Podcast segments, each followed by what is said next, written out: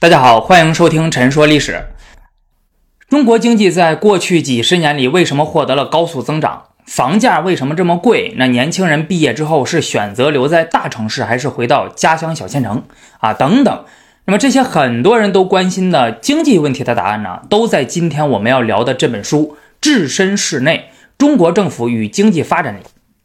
这是2021年度豆瓣最受关注图书之一啊，作者是复旦大学。经济学副教授蓝小欢啊，我当时啊听到这个名字啊，以为是个学识渊博的气质女士。那大家听到这个名字，估计也是也也以为是这样子啊。但是看完书之后呢，我就忍不住好奇，去网上搜了一下，结果却发现是个光头中年男性啊，而且这个还是个笔名，可以说是打破了心中的一些幻想。那这本书呢，是蓝小欢老师根据自己在大学里给学生上课的讲义。整理而成的，虽然是经济学著作，但是写的通俗易懂，是我近期读到的一本写的非常好的一本书，解决了我的一些困惑，也验证还有修正了我的一些想法啊，强烈推荐给大家看看。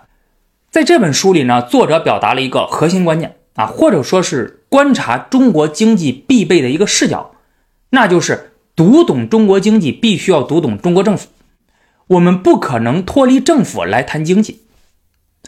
因为在中国，政府在经济发展中的角色不仅仅是经济政策的制定者啊，不只是提供公共服务和公共产品而已，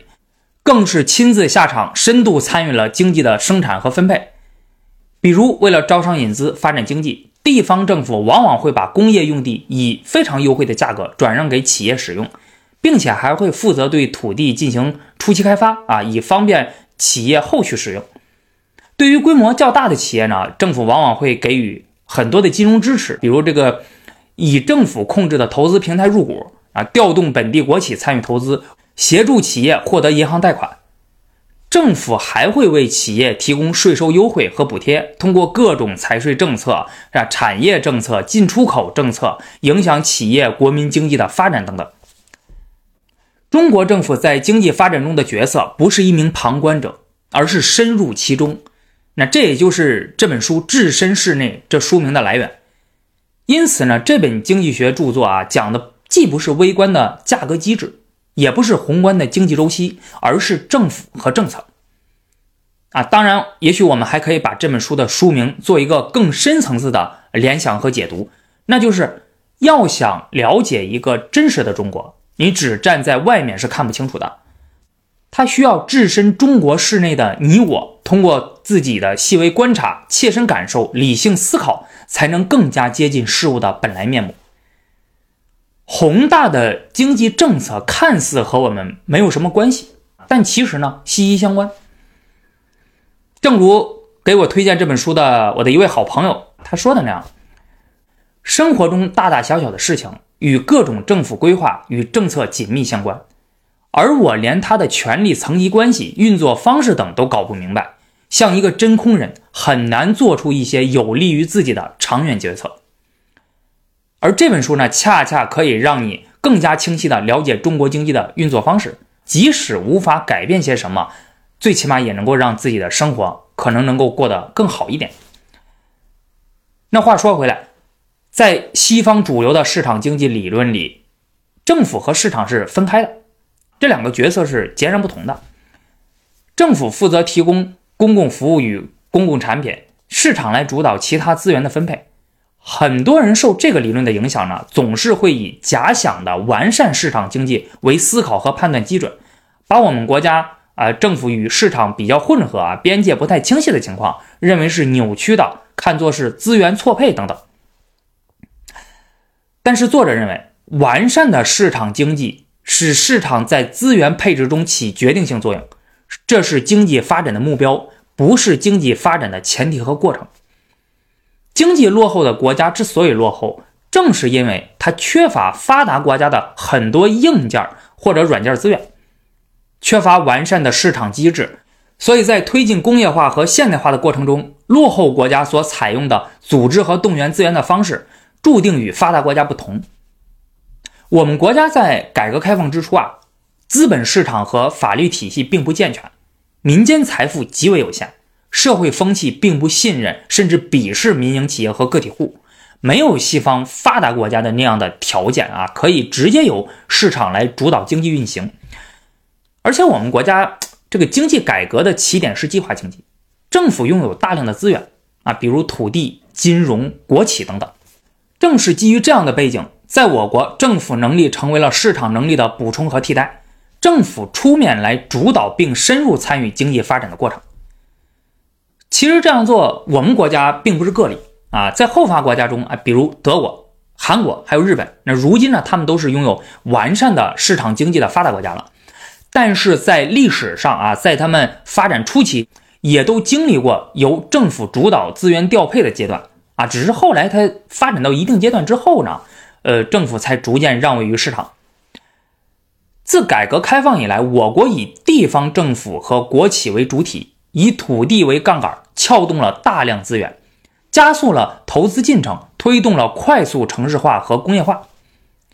经济迅速发展啊！如今我们国家的 GDP 呢，排名全球第二，营商环境便利度排名全球第三十一，市场机制初步建立，并且逐渐完善。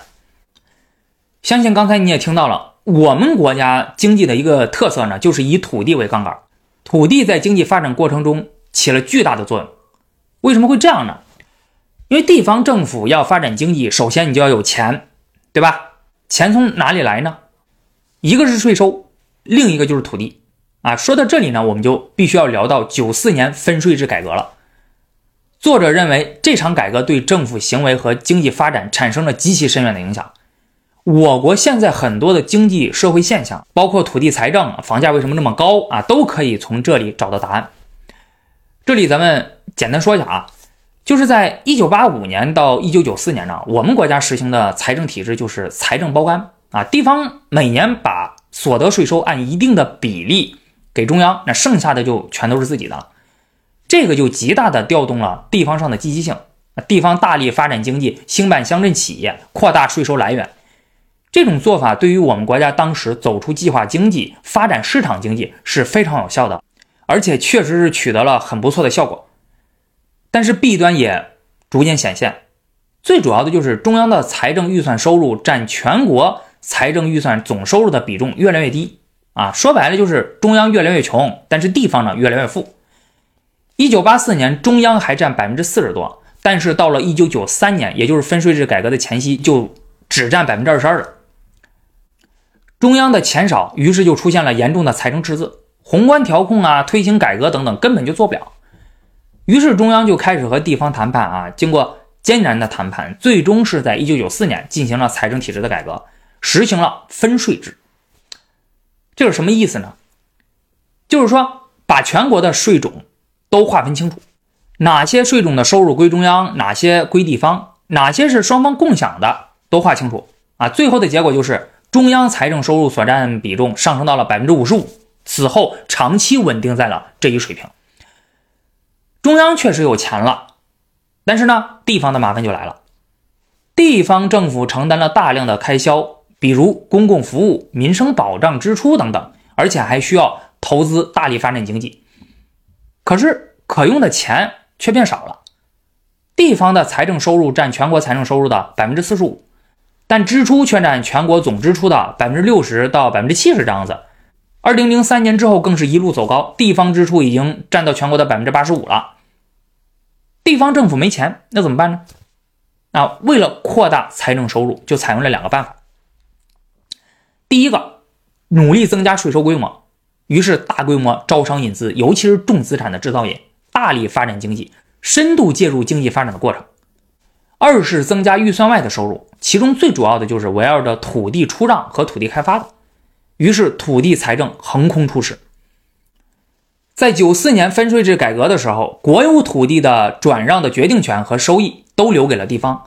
于是地方政府开始大量征收农民土地，然后有偿转让给企业使用。这其中不仅包括土地使用权的转让，还包括土地使用和开发有关的各种税收收入啊，尤其是后者占的更多。地方政府发展经济的模式开始从工业化变为工业化与城市化两手抓。一方面呢。低价供应大量工业用地，并且实行税收优惠来招商引资，推动制造业迅猛发展。因为工业啊，它对于经济转型的升级带动作用是非常强的，不仅能够带来大量的相关税收啊，制造就业机会，还能带动相关大量服务业的发展，拉动商业用地价格上涨。而且工业生产上下游这个产业链非常的强大，产业集聚和规模经济效果显著，容易形成工业区。另一方面呢，限制商住用地供给，从不断攀升的地价中赚取土地收益。那随着城市化进行，大量人口涌入城市，尤其是经济发达的地区啊。但是由于土地供给不足，于是房价飞涨。另外，地方政府还以土地为抵押品，撬动银行信贷和其他各路资金。这就是土地金融啊！地方政府拿到这些钱之后，再反过来投资经济，进行基础设施建设，用于民生支出等等。而且地方政府有钱了之后呢，也就有能力对企业进行大量的支持，大量发展经济啊，使得一些产业迅速崛起啊。比较有代表性的案例就是液晶显示。如今，高清液晶电视已经走进了千家万户啊！一个七十寸的液晶电视啊，在二零零八年的时候，只有三星和索尼可以生产，而价格呢是接近四十万元。但是今天，你只要三千多块钱就能够买到了，而且是各种国产品牌都有。造成这种情况的就是技术进步和国产的崛起，这背后就是地方政府的大力支持和资金注入。显示屏和电视的硬件成本呢，接近八成是液晶显示面板啊。这个行业在二零零八年的时候是由日本和韩国还有中国台湾地区的企业主导的。但是如今大陆企业在全球市场的占有率已经接近四成，成为了世界第一大生产国。国产液晶显示面板的崛起，不仅仅推动了彩电显示器价格的下跌，而且也推动了小米、华为等国产手机价格的下降。还有就是使用液晶屏幕的国产消费电子品牌的崛起，液晶显示面板的代表性企业就是京东方啊，这其中地方政府投资起了关键的作用。在二零零八年，京东方希望建成一条生产十八至二十七寸屏幕的生产线，但是投资金额高达一百七十五亿元，这可就不是一般的企业能承担得了的啊！就一般的投资者也没有这么多钱。那最后是合肥市政府亲自出面投资，并且还带头引入了其他资本。那要知道，合肥市政府也不容易啊啊，因为他一年的财政收入当时也就是一百六十一亿元而已。这笔投资就成为了安徽省最大的一笔单体投资。后来这个投资证明是非常正确的，给安徽和合肥带来了丰厚的经济效益和社会效益。作者还比较了韩国的案例，观察到东亚经济奇迹与西方诸多发达国家。发展经济不同的一个地方就是呢，政府帮助本土企业进入复杂度很高的行业，充分利用其中的学习效应、规模效应和技术外溢效应，迅速提升本土制造业的技术能力和国际竞争力。除了这个案例之外，蓝雪欢老师在书中呢还介绍了我国的光伏产业啊，就是太阳能发电啊，这个产业呢是如何在政府的扶持一下一步步发展起来的。那我建议大家可以去看看，写的很精彩的。那当然，我目前我们国家这种经济发展模式啊，也出现了一些问题。作者在这本书的下篇，主要就是在探讨这种经济发展模式的弊端以及形成原因，还有如何去解决。比如，由于城市化过程中重土地轻人，在招商引资竞争中呢，重规模重扩张，在发展战略上重投资重生产轻消费。虽然快速的推进了城市化和基础设施建设，推动了企业成长，拉动了经济快速增长，扩大了对外贸易规模，使得我们国家的综合国力和经济发展水平上了非常高的一个档次，但是它也造成了公共服务供给不足，房价飞涨，加重了居民、企业、政府的债务负担，经济结构失衡，居民收入和消费占比偏低等等等问题。那么针对这些问题啊，政府就已经开始进行了一系列的改革。啊，比如放开户籍限制，推动土地流转制度，增加城市土地供应，限制土地财政，实行资本市场改革，提高居民收入占比和消费，扩大国内市场等等等等等等措施。作者呢在这本书中有一个比较详细的一个介绍。作者在下篇这一部分呢一再强调，过去经验的成功并不能代表未来就一定行。如今我国的实际情况已经不同于改革开放的时候了，我国现在市场机制已经相对成熟，法治的基础设施也已经建立，民间的各种市场主体已经积累了大量资源，市场经济的概念也已经深入人心了。因此，市场化改革需要更进一步，转变经济发展模式，政府决策要从生产型政府向服务型政府转变。那么，作者对于未来中国经济的发展是比较乐观的啊，正如他在书中说的一样，我可以用很多的理论来分析和阐述这种乐观，但是从根本上讲。我的乐观并不需要这些头头是道的逻辑支撑，它就是一种朴素的信念，相信中国会更好。这种信念不是源于学术训练，而是源于司马迁、杜甫、苏轼，源于一条大河波浪宽，源于对中国人勤奋实干的钦佩。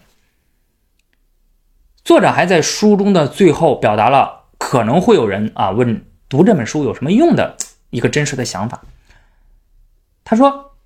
这本书没有什么宏大的构思和框架，也没有预测，就是介绍些当下的情况。如果能帮助读者理解身边的一些事情，从热闹的正经新闻中看出些门道，从严肃的政府文件中觉察出机会，争取改善一些生活，哪怕只是增加些谈资，也就足够了。我是个经济学家。”基于专业训练的朴素信念也有一个：生活过得好一点，比大多数宏伟更宏伟。啊，这个说的真的是太好了啊，就有些感动了。那